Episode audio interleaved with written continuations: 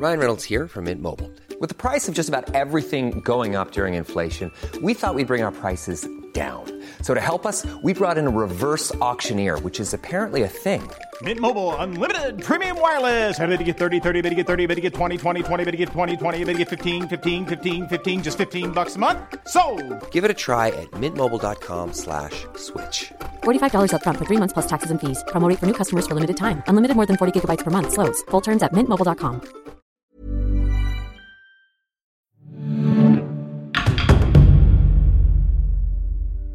Imagine por um segundo que pessoas de eras passadas poderiam nos enviar uma mensagem através do tempo. Em 6 de janeiro de 2015, curadores do Museu de Belas Artes de Boston começaram a abrir uma misteriosa caixa de metal diante de uma audiência de autoridades. Ela foi encontrada por acaso alguns meses antes por um trabalhador que consertava um cano escondida em uma pedra angular da Casa do Estado de Massachusetts. Um a um, objetos perfeitamente conservados são revelados ao público entre flashes de câmeras, jornais, moedas, uma medalha representando George Washington e uma esplêndida placa de prata com uma gravura explicando suas origens a peça mais preciosa da descoberta. A cápsula do tempo foi selada dois séculos antes, em 4 de julho de 1795, pelos maçons de Boston, para comemorar a independência dos Estados Unidos. O grão-mestre da loja maçônica Paul Revere um ourives habilidoso fez a placa e organizou a cerimônia, guiada pelo fundador Samuel Adams. Todos os americanos conhecem o nome Paul Revere. Gerações de crianças sabiam de cor o poema de Henry Longfellow na escola, contando sobre a heróica cavalgada da meia-noite, que permitiu a Samuel Adams escapar das tropas britânicas o poema está muito distante da realidade.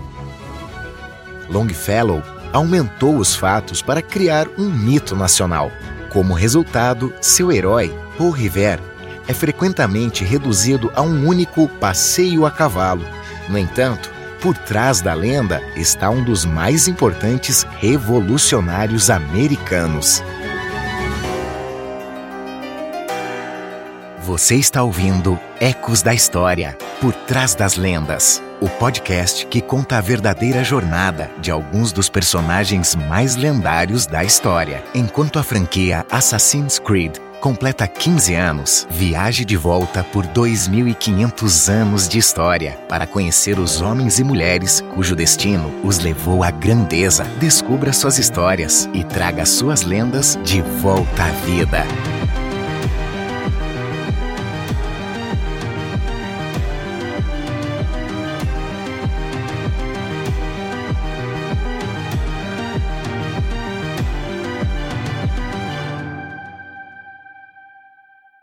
Episódio 7 Paul Rivière Em um retrato datado de 1768, Paul Rivière senta-se em sua mesa, segurando um talher de prata na mão esquerda e observando o espectador com seu olhar honesto. Assim o retratou John Singleton Copley, um grande pintor da época, famoso por seus retratos de aristocratas e da alta classe. Enquanto posa para o retrato, Paul Revere é apenas um jovem artesão desconhecido. Um retrato desse tipo é muito caro, o que claramente mostra sua ambição. Rivera já estava convencido que deixaria sua marca na história. E ele certamente consegue. O Passeio da Meia-Noite de Paul Revere, em 1775, é um dos mitos fundadores da nação americana mas a lenda só virá a existir muito mais tarde. Em 1861, o poeta Henry Longfellow publica O Passeio de Paul Revere, um poema que garantirá que a memória desse acontecimento dure para sempre. Com seu ritmo brusco e rimas envolventes, este texto faz com que o leitor se sinta parte de um verdadeiro épico. Passeio de River ocorre durante um período de extrema tensão entre os colonos americanos insurgentes e o governo britânico. Com provocações e confrontos aumentando, a guerra é iminente. Em abril de 1775, o general Gage, que está no comando das tropas britânicas em Boston, decide agir. Ele quer capturar os líderes rebeldes que estão escondidos em Lexington, 20 quilômetros ao norte, e apreender o esconderijo de armas e munições na cidade vizinha, Concorde.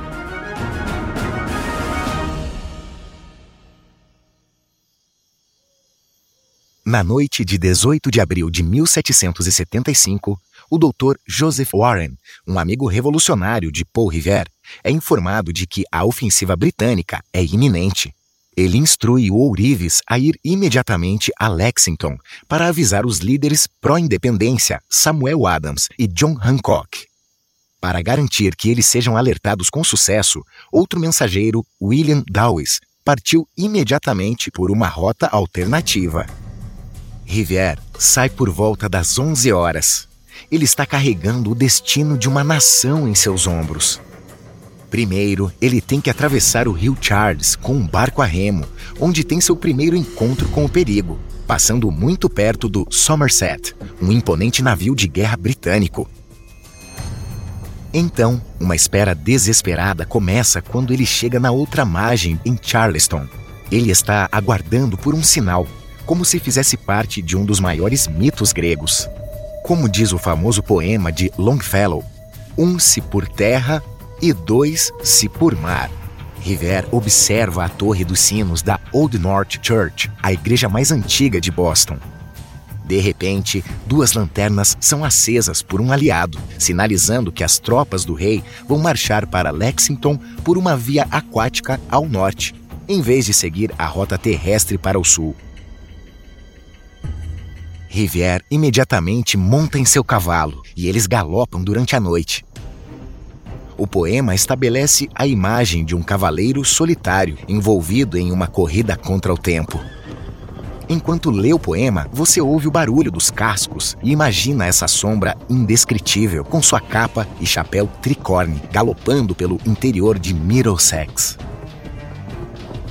River alerta cada fazenda e cada aldeia. Os soldados já estão patrulhando o interior. Ele tem que ter cuidado. Então, ele bate nas portas. Os Minutemen, soldados milicianos que podem se armar a qualquer momento, respondem ao chamado.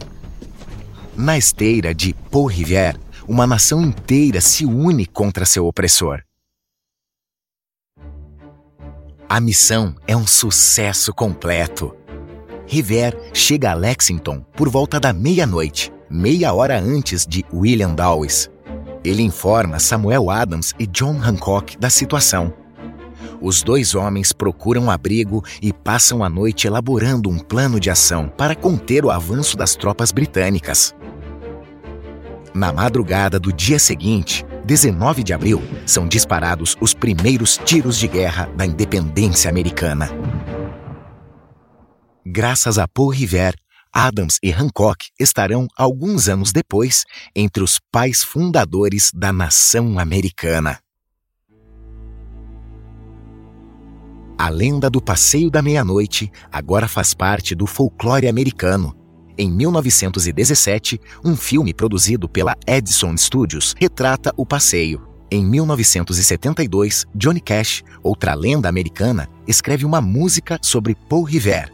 Mais recentemente, Bart imagina que está falando com uma estátua de Rivière em Boston, em um episódio de Os Simpsons.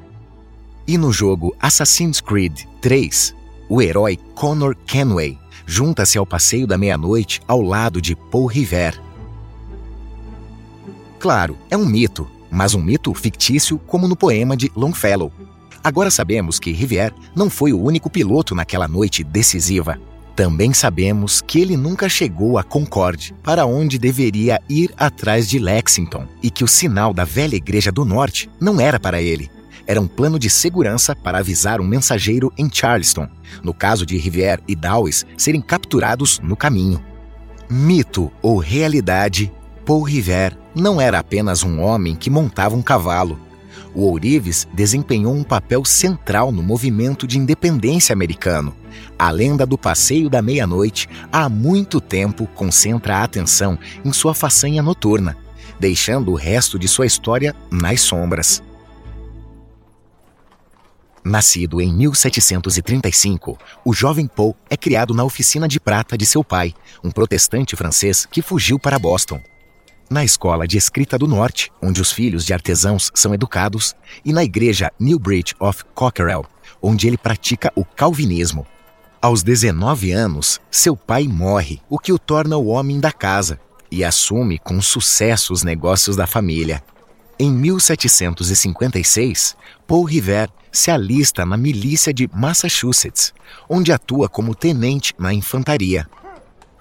Como todos os soldados coloniais, ele é tratado com desprezo pelos oficiais britânicos, que os consideram incapazes de se defender. Após seu retorno a Boston, ele retoma seu próspero negócio. Toda a classe alta local compra seus talheres de prata. Perspicaz, Rivière interage com todos esses notáveis, educados em Harvard, no mesmo nível de igualdade. Em 1760, ele se junta à influente loja maçônica St. Andrews. Dois de seus companheiros maçons virão a desempenhar um papel fundamental em sua lenda: John Hancock, um rico comerciante, e Joseph Warren, um renomado cirurgião. Ambos estão empenhados em defender os interesses coloniais.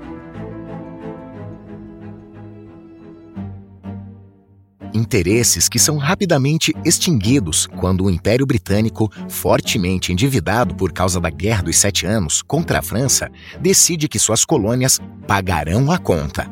A Lei do Açúcar, de 1764, e a Lei do Selo, de 1765, impõem novos impostos. O político Samuel Adams então surge com o slogan mobilizador: sem tributação, sem representação ele também cria uma organização secreta em Boston, os Filhos da Liberdade, a qual River imediatamente se junta. Além disso, Rivière se inicia na arte da gravura. Uma de suas criações é agora um ícone da história americana o massacre sangrento conduzido na King Street, Boston, em 5 de março de 1770 por um grupo do 29º Regimento é uma gravura mostrando uma linha de soldados britânicos abrindo fogo contra os bostonianos. É pura propaganda. Enrolados em um motim urbano, os soldados, naquele dia, dispararam a contragosto.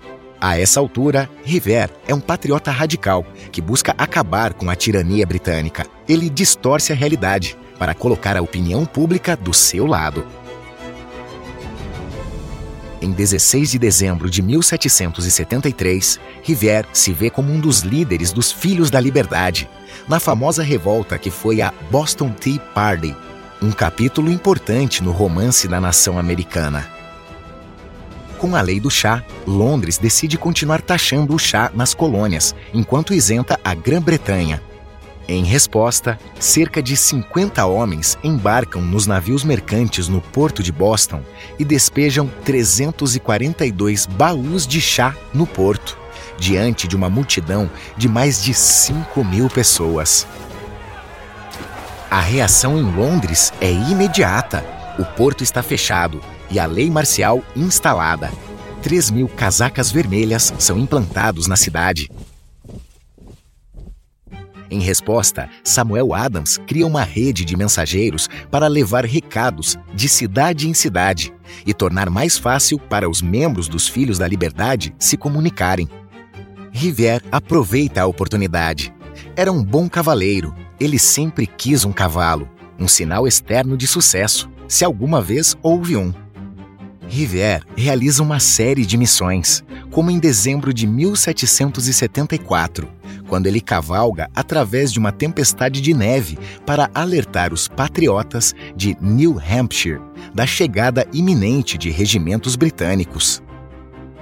De seus 18 passeios documentados, o passeio da meia-noite é sem dúvida o mais crucial para a história dos Estados Unidos. Quando a guerra começa, River para de fazer essas missões e se junta à milícia de Massachusetts. Seu serviço durante a guerra não é particularmente notável e sua carreira como político é igualmente imperceptível.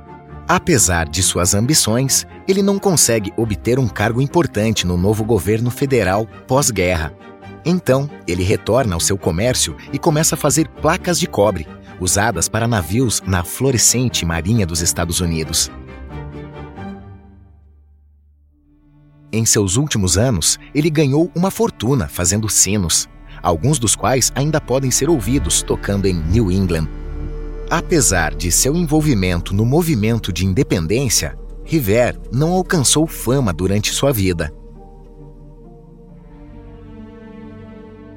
Após sua morte em maio de 1818, a imprensa local apenas publica uma vaga homenagem, celebrando uma vida exemplar, sem mais detalhes.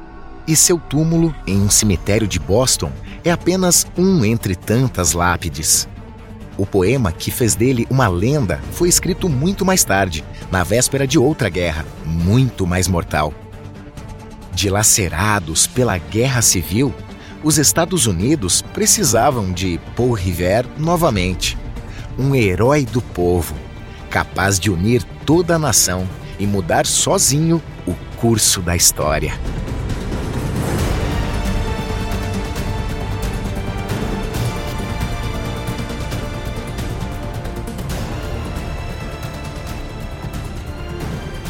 Obrigado por ouvir Ecos da História, Por Trás das Lendas, um podcast da Ubisoft, produzido pela Paradiso Media.